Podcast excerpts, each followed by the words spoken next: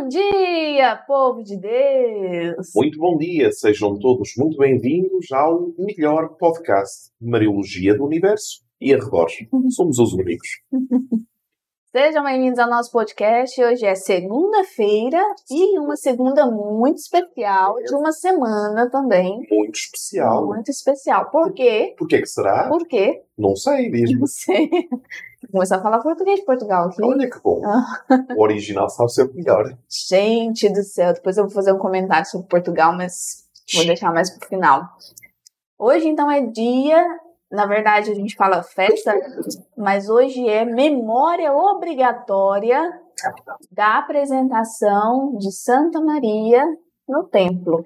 É verdade. Imaginem só, no dia 20 de novembro de 543, numa igreja perto de Jerusalém, foi dedicado o altar da igreja de Santa Maria a Nova. Anea, em, em latim. E daí para a frente vamos ter que esperar quase mil anos para que esta festa chegue ao Ocidente. De quem é que nós estamos a falar?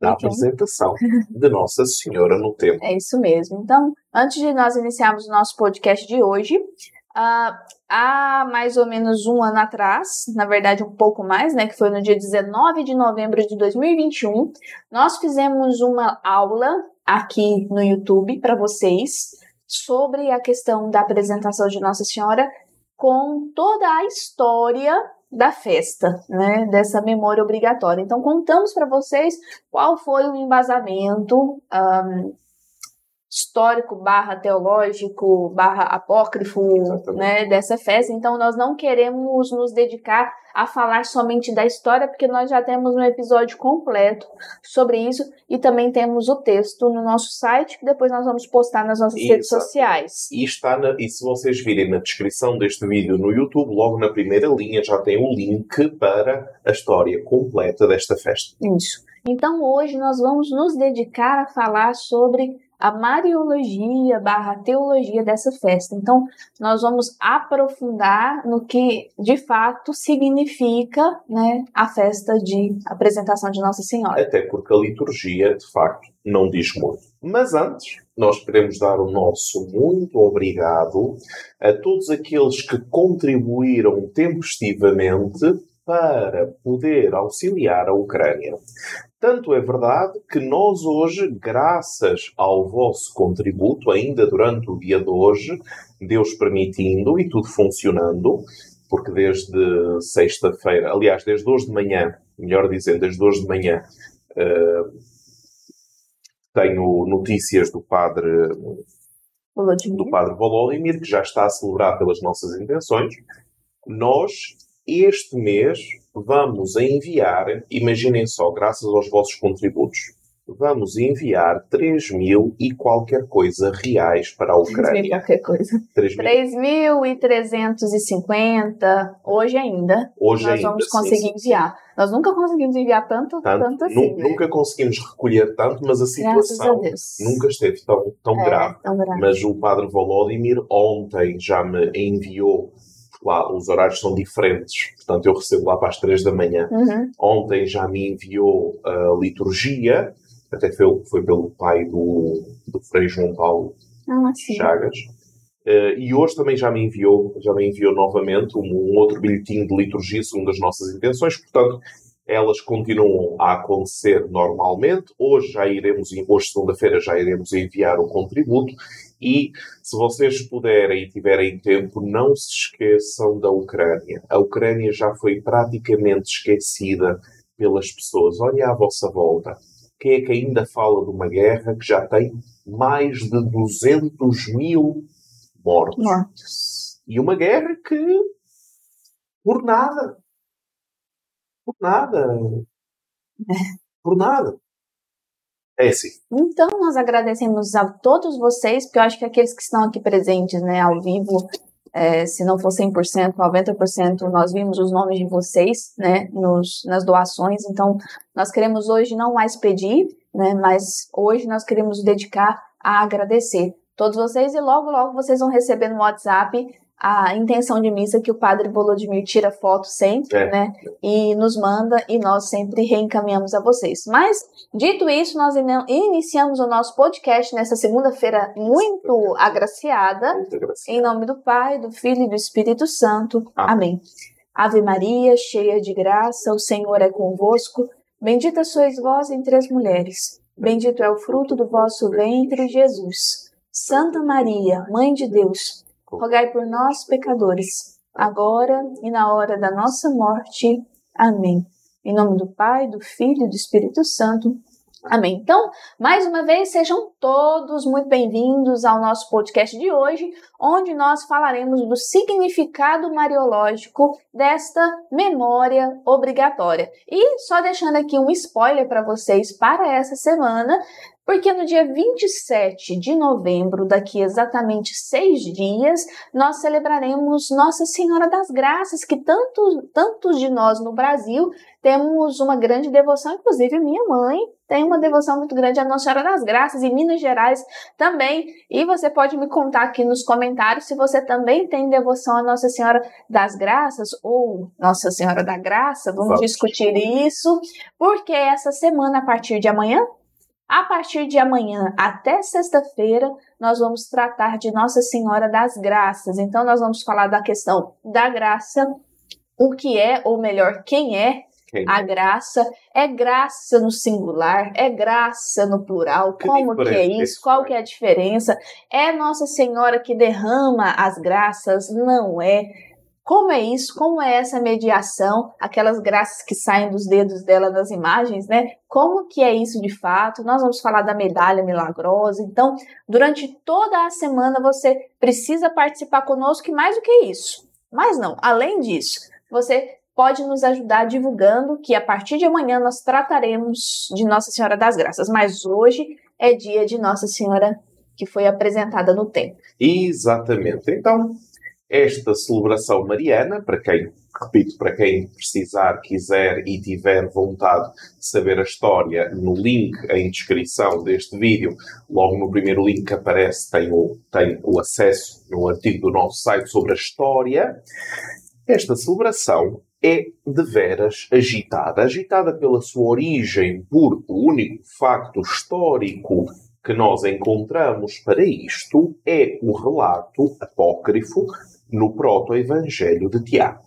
Lá conta-se, nós aqui damos a abreviação, que Maria, aos três anos de idade, é levada ao templo pelos seus pais e é consagrada ao serviço do Senhor. Ou seja, isto é a, vamos dizer assim, com palavras simples, a faísca.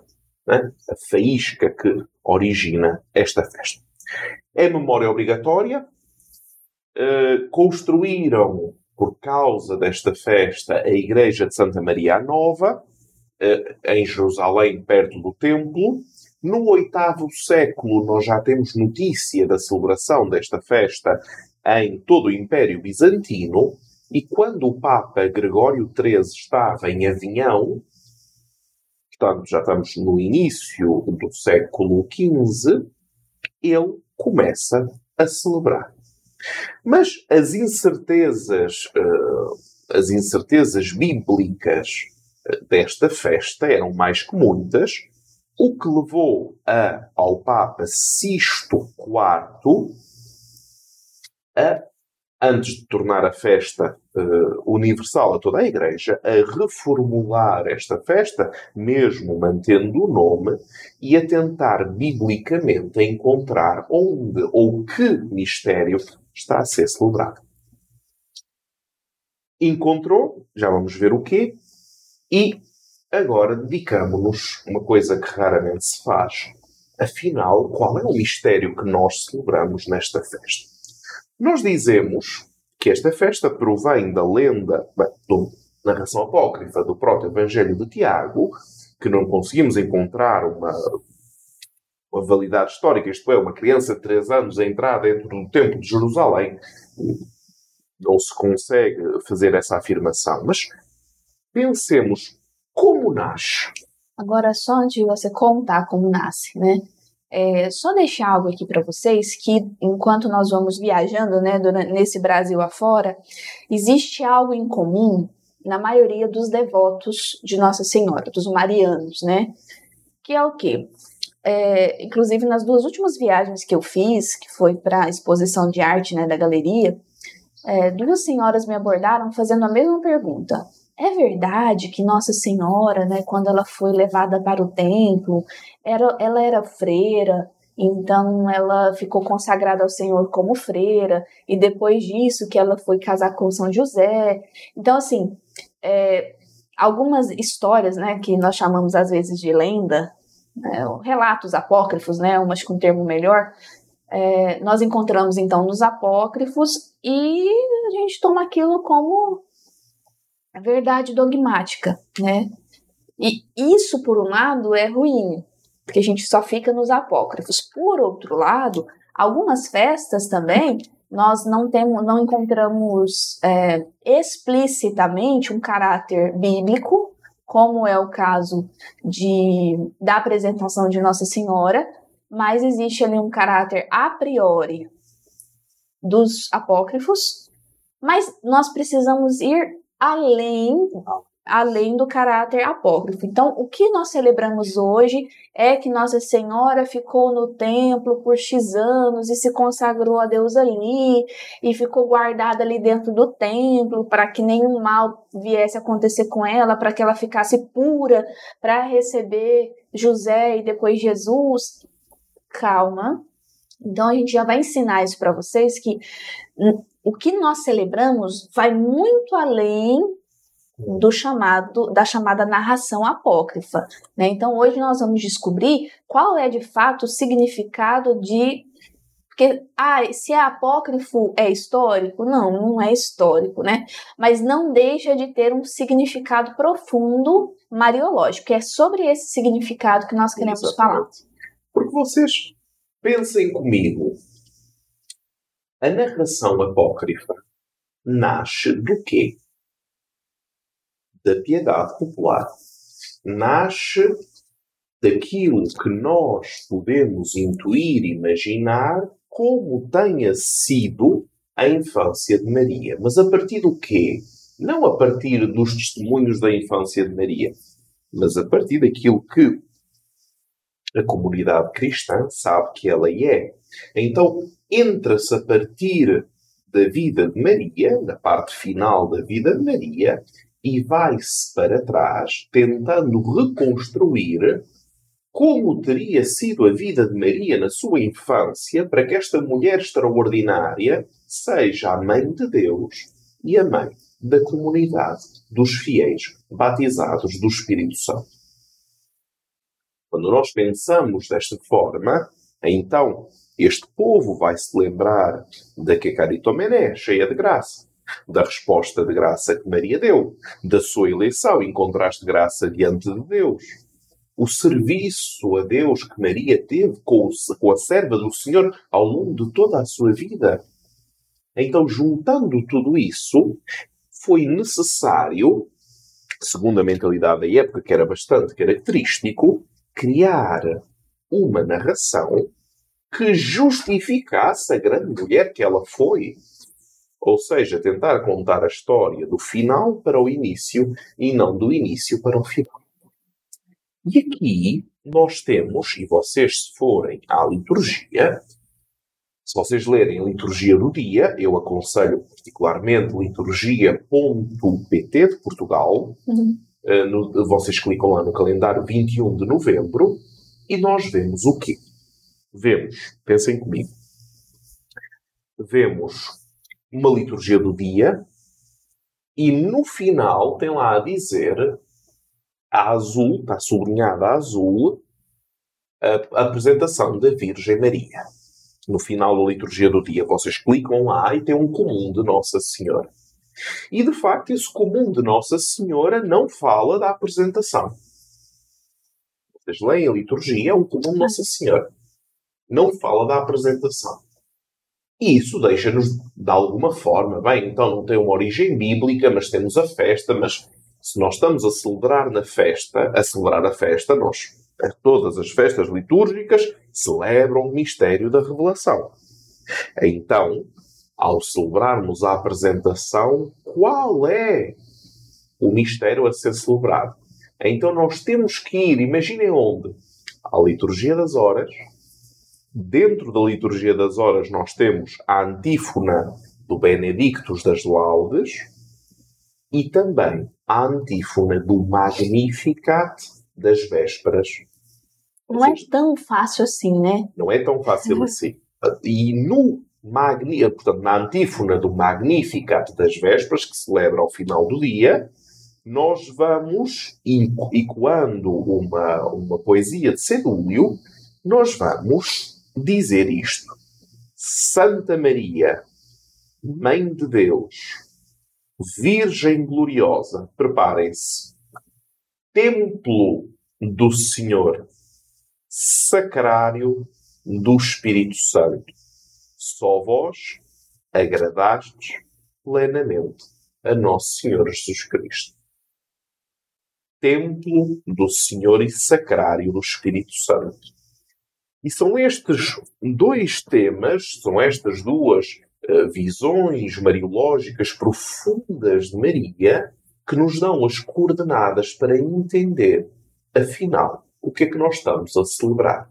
Então, Maria que entra no templo, o que é o templo de Jerusalém? O lugar onde está permanentemente a presença de Deus. Através da marca da nova aliança, contém as tábuas da lei. Então, se Maria, mulher hebreia, entra dentro do templo, significa que Maria está na presença do Senhor. Ao estar na presença do Senhor, acompanhem-me, ela torna-se, predispõe-se, aprende gradualmente a completar a sua missão. Porquê? Porque a partir do momento da encarnação de Nosso Senhor Jesus Cristo, a presença real e efetiva de Deus na história deixa de ser o Templo de Jerusalém e passa a ser Maria, é a nova Arca da Aliança, o Sacrário do Espírito Santo, o Templo do Senhor. Então, só para a gente ensinar, então, né, quando a gente vai à Santa Missa, né, quando a gente vai celebrar né, a Santa Missa, lembrando aqui vocês, né, que toda a Assembleia celebra a Santa Missa e o padre preside, preside pra, o padre presidente preside, os outros concelebram e nós celebramos a Eucaristia, nós não assistimos, uhum. né, nós celebramos. Então, quando nós vamos celebrar a Santa Missa, é muito importante que nós tenhamos nas, nas mãos, se possível, né, em mãos, se possível, a liturgia completa, não só os textos é, escriturísticos, mas também os textos chamados eucológicos, que são as orações, né? E, inclusive, algumas dessas orações que nós não, não prestamos atenção normalmente, é, que são os textos das antífonas.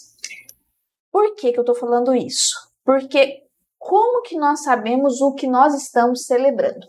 Um, um, um, um exemplo. Ontem nós celebramos Jesus, Rei do Universo. Foi. Ah, então a gente celebra que Jesus é Rei. Calma lá. Ok, calma lá. Mas o que de fato nós estamos celebrando? E isso é um ensinamento para todos nós, para que a partir de hoje nós possamos celebrar o Santo Sacrifício e os Santos Mistérios é, de uma forma mais completa não só ir à missa e escutar as orações e a, as leituras e, nossa, ficou lindo e o padre falou super bem, ou o padre não falou nada, que foi o nosso caso, né? O padre só esqueceu de falar que ontem foi Jesus Rei do Universo, mas tudo bem. Então, o que nós de fato celebramos e como que nós descobrimos qual o mistério que nós estamos celebrando? Um dos meios de nós descobrirmos, porque não é tão óbvio assim quanto parece, é através das antífonas. Uhum no caso aqui de nossa de hoje, né, da apresentação, que a missa não é tão própria para essa essa data em si, porque vocês vão ver que o prefácio é do comum de Nossa Senhora. Então, quando é do comum de Nossa Senhora, é comum para outras festas marianas, né? Então não tem algo tão específico. E aí a gente, né, principalmente o Daniel, quando vai fazer essa pesquisa, então aonde é que nós vamos descobrir o que de fato nós estamos celebrando? Então a gente recorre à liturgia das horas, né? Então existe a liturgia da Santa Missa e a liturgia das horas e uma completa a outra. Exatamente. Então, na liturgia das horas, nós temos um trecho, que foi o que o Daniel disse, é, das vésperas, que é a antífona do, do das vésperas. Antífona das vésperas, que é a antífona do Magnífica. Então, nessa antífona é o que nós temos de mais específico para essa festa. E dentro dessa antífona existe um trecho que fala que Maria é o templo Exatamente. Onde habita o Espírito Santo. Então, templo, templo do Senhor e do, Senhor, do Espírito, do Espírito Santo. Santo. Então, essa palavra templo, agora nós já conseguimos pensar na questão de, da apresentação de Maria no templo. Exatamente. Então a gente pega esses dois templos e nós vamos ver que não é só a questão dela ter ido para o templo, estudado lá. Não é isso que nós estamos celebrando. É. Nós vamos ter que aprofundar um pouco mais. Então, o significado do templo. Exatamente. Então, o que é que nós sabemos? O templo é o lugar da presença permanente de Deus. Nós sabemos que Maria é o novo templo onde habita o Senhor, na encarnação. Nós sabemos que Maria, desde toda a eternidade, é imaculada. Nós sabemos que Deus é muito pedagógico e prepara a pessoa para a missão que ele irá confiar. Então, sabendo isto, nós hoje e na época claramente os primeiros cristãos também o sabiam, eles perguntavam-se como Deus preparou Maria para a Anunciação. Então, e agora temos que transcender as palavras, o mistério é que o lugar onde as pessoas se reuniam na presença de Deus passa a ser Maria que aprende da história do seu povo a pertencer de uma forma viva, sentida, meditada à história de Israel. Ora, se ela entra dentro do núcleo pulsante da história de Israel, que é a presença do Deus de Sinai, do Sinai, do Deus de Moisés, no meio do seu povo, com essa aliança da Arca da Aliança, com as tábuas da lei, para vocês terem uma ideia, dentro do templo do Santo dos Santos, portanto, o compartimento mais íntimo do templo, o sumo sacerdote entrava apenas uma vez por ano, sacrificava o animal em cima da arca da aliança e dizia o nome de Deus, que nós hoje temos o tetragrama, uhum. e que nós comumente traduzimos por Adonai, ainda que ninguém sabe o som que ali está.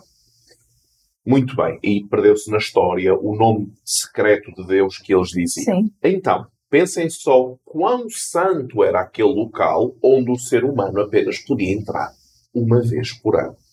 Agora, imaginem Maria dentro desta estrutura de fé hebraica, o povo olha para ela e vê como ela se prepara, e quando ela vai dizer o Magnificat, ou seja, quando Lucas reconhece em Maria esta mulher do Magnificat, justamente vai reconhecer e recapitular toda a história de, do Israel de Deus. O, quando, quando diz a minha alma glorifica ao Senhor e o meu espírito enaltece em Deus, meu Salvador, porque olhou para a humildade da minha serva e depois começa toda uma história do Antigo Testamento. Então, existe esta imagem de Maria que traz, aprende, contempla, medita na presença de Deus toda a história do Israel. Ela que é imaculada, portanto, ela que está em preparação para poder dizer sim. Então, pensem, Maria entra no templo, a presença de Deus vai diminuindo no templo, e aumentando dentro de Maria, Porque, como diz Agostinho, e depois a frase ficou famosa, Maria concebe primeiro na mente e depois no ventre. Até porque, o que é que Jesus vai dizer em Mateus 12, 49? Todo aquele que fizer a vontade de meu Pai, que está nos céus, esse é meu irmão, minha irmã e minha mãe. Então, se quisermos sintetizar, todo aquele que faz a vontade de meu Pai é minha mãe. Uhum. Sintetizarmos dessa forma. Então, Agostinho vai dizer que importa mais para Maria ter sido uma discípula de Cristo do que mãe de Cristo. Ela manteve a sua, manteve a verdade em sua mente mais do que a carne em seu ventre. Cristo é a verdade. Cristo é a carne. Cristo é verdade na mente de Maria. Cristo é carne no ventre de Maria. O que mais importa é que nesta dedicação, nesta consagração ao Senhor, seja fruto não de uma inusitada, inesperada, despreparada intervenção de Deus na história, mas do amadurecimento interior da palavra divina. Só recordo, alguns dos presentes tiveram uma apresentação da nova coleção da Galeria Arcedei, onde nós vimos, claramente, nós vimos várias imagens da Anunciação em que Maria tem um livro nas mãos. Maria que lê a palavra, que medita a palavra, razão pela qual, quando o anjo aparece, Maria pausa a leitura da palavra, ouve o anjo e continua a meditar a palavra. A ação de Deus em nós faz-se através da nossa conversão de vontade à vontade do Pai. Como é que nós conhecemos a vontade do Pai? Através da meditação da Sua palavra. Estão a entender a profundidade daquilo que nós estamos a dizer aqui?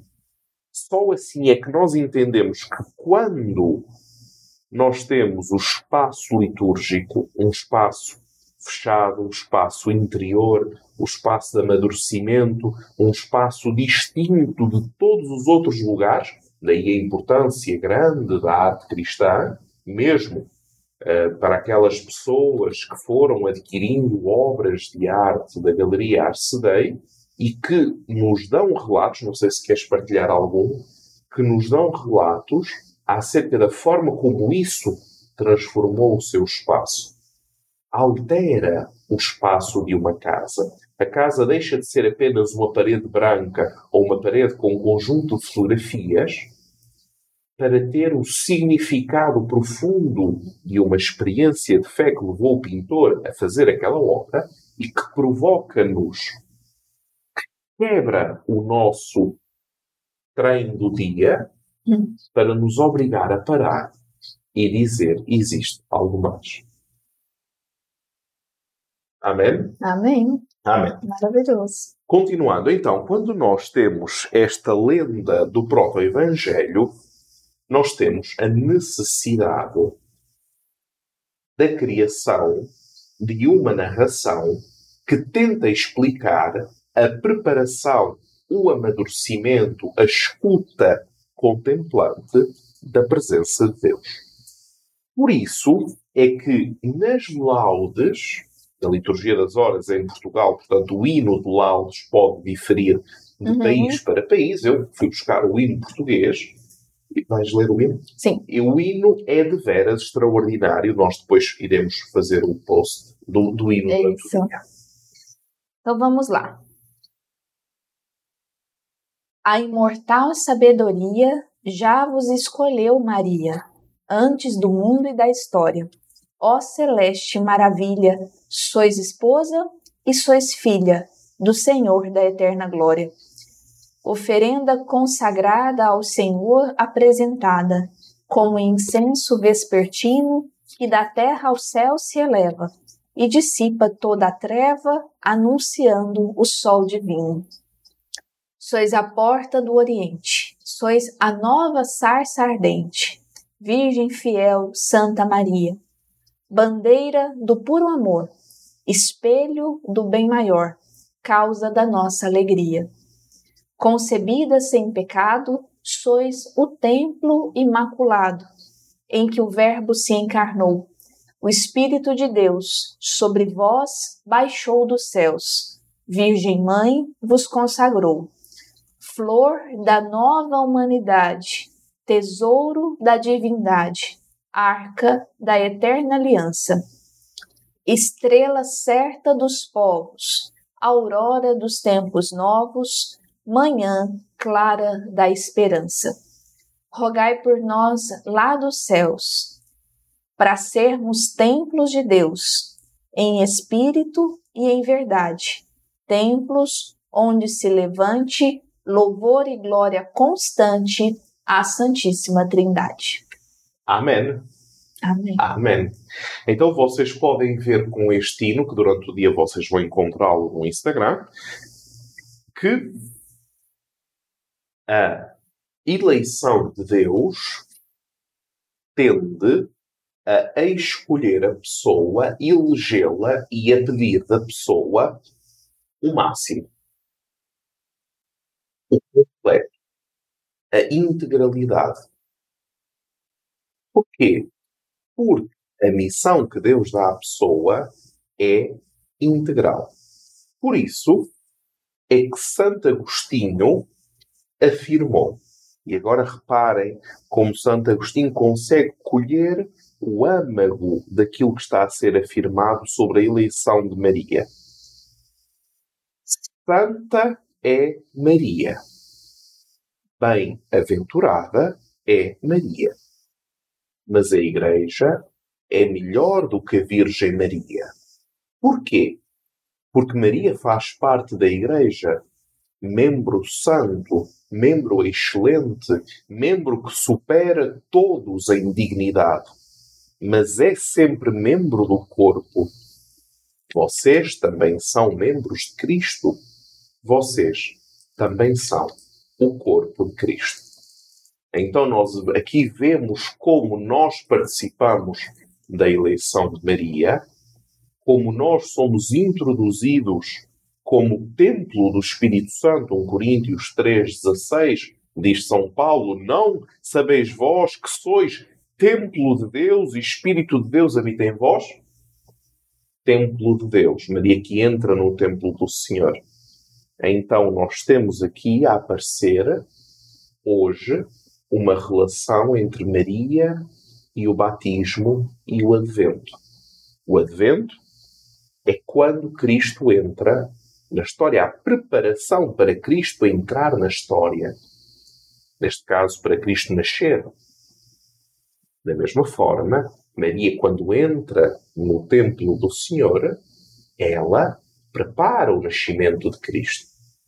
Então, no batismo, quando nós recebemos o Espírito Santo, à imagem de Maria da Anunciação, nós preparamos, preparamos-nos para dar Cristo à história, como diz Santo Ambrósio. Mas sobre isto depois vamos nos dedicar mais lá para a frente a Nossa Senhora do Advento. É um título muito engraçado, uh, novo, um título novo, mas depois lá para a frente iremos falar noutros podcasts. Muito bem. Eu gostaria de terminar o podcast de hoje lendo a oração coleta da missa de hoje, que eu penso que seja reconfortante para nós. Ao celebrarmos a gloriosa memória da Virgem Santa Maria, fazei, Senhor, que por sua intercessão mereçamos participar da plenitude da vossa graça. Amém. Amém. E nós finalizamos o nosso podcast da apresentação de Maria no templo, é, já deixando aqui então um convite, dois convites. O primeiro é que a partir de amanhã nós trataremos sobre, tentar falar sobre tudo e mais um pouco Exatamente. de Nossa Senhora das Graças. Então, a partir de amanhã, terça, quarta, quinta e sexta, sobre Nossa Senhora das Graças, deixar todo o nosso coração pronto para celebrarmos no dia 27. E queremos fazer um outro convite que é para a outra semana. Por quê? Porque no próximo domingo nós já iniciamos o tempo, um novo tempo na igreja, que é o tempo do advento. Então, ontem nós fechamos né, com Jesus, é, Rei do Universo. No próximo domingo nós iniciamos o advento e nós queremos fazer um convite. Eu quero perguntar para ver se vocês aceitam esse convite. Eu quero que vocês escrevam aqui nos comentários se vocês aceitam esse convite, que é o ano passado nós fizemos 40 dias do advento. Foi. Todos os dias do advento. Todos os dias, quatro é, de uma forma de reflexão. Então, nós fizemos uma reflexão baseada nos escritos de Adriano von Speyer e também do Von Balthasar. E rezamos juntos. Mas ainda não tínhamos o podcast. Ainda não tínhamos o podcast, então foi feito pelo Instagram, né? Talvez vocês se lembram. Só que nós queremos fazer algo mais encorpado, então nós queremos convidar vocês a, nos próximos dias, a partir da semana que vem, até um dia, até o final do tempo do advento, para que nós possamos rezar juntos o advento de uma forma mariológica. Então, nós vamos ter uma reflexão que gerará uma oração. Então, você pode convidar também seus amigos, parentes, é, vizinhos, irmãos de comunidade, seu sacerdote, para celebrarmos o tempo de advento e, de uma forma diferente. Exatamente. Nós iremos fazer, Deus permitindo, uma uh, vivência mariológica de todas as quatro semanas do tempo de advento. Porque é um tempo mariológico de excelência, como não podia Sim. deixar de ser. Mas muitas vezes nós não temos uma visão uh, global e íntegra de todos os mistérios da fé que nós celebramos dentro do tempo do Advento. Isso mesmo. E por último, se você ainda não se inscreveu no nosso canal, você vai inscrever aqui embaixo da tela tem um, lugarzinho de inscrever, você vai clicar inscrever, vai estar lá inscrito, vai ter um sininho, você vai clicar no sininho e vai colocar para receber sempre que tiver um vídeo novo que dá loucos para que você possa receber, curtir esse vídeo e não deixe de compartilhar com todo mundo. Então, amanhã e até sexta-feira a gente se vê para tratarmos do tema de Nossa Senhora das Graças, descobrirmos de fato o que essa o que essa devoção barra celebração quer dizer de verdade para nós. Então vamos descobrir tudo e mais um pouco. E nos próximos dias nós rezaremos o advento juntos. Exatamente. Dito isto, até amanhã, às 9 horas da manhã. Se, se Deus, Deus quiser. quiser. Deus. Tchau.